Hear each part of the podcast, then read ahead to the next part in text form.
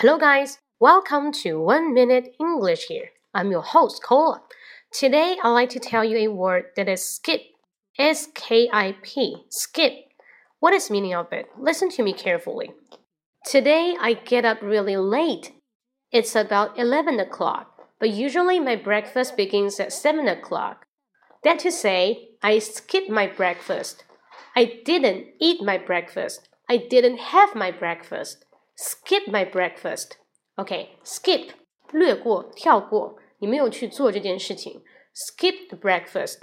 You can also say I skipped the class. I don't want to attend a class, so I skipped it. 我什么？我逃学了，我逃课了。I skipped the Chinese class. 我逃了语文课。I skipped the English class. 逃了英语课。Or you can say, Oh, it just skipped my mind. It just skipped my mind.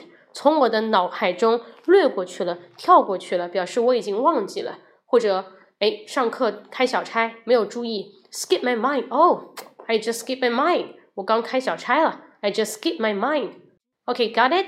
That is really useful for this word skip. Skip just say 略过、跳过。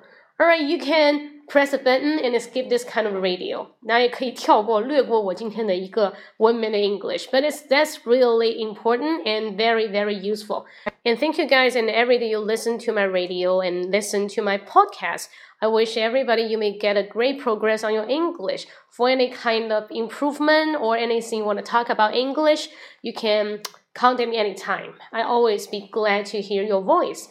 OK，呃，大家可以 subscribe my WeChat or subscribe my official account on WeChat。大家可以关注我的微信公众号“英语口语风暴”，英语口语风暴。那按一个六即可进入我的一个分享直播间。See you next time，拜拜。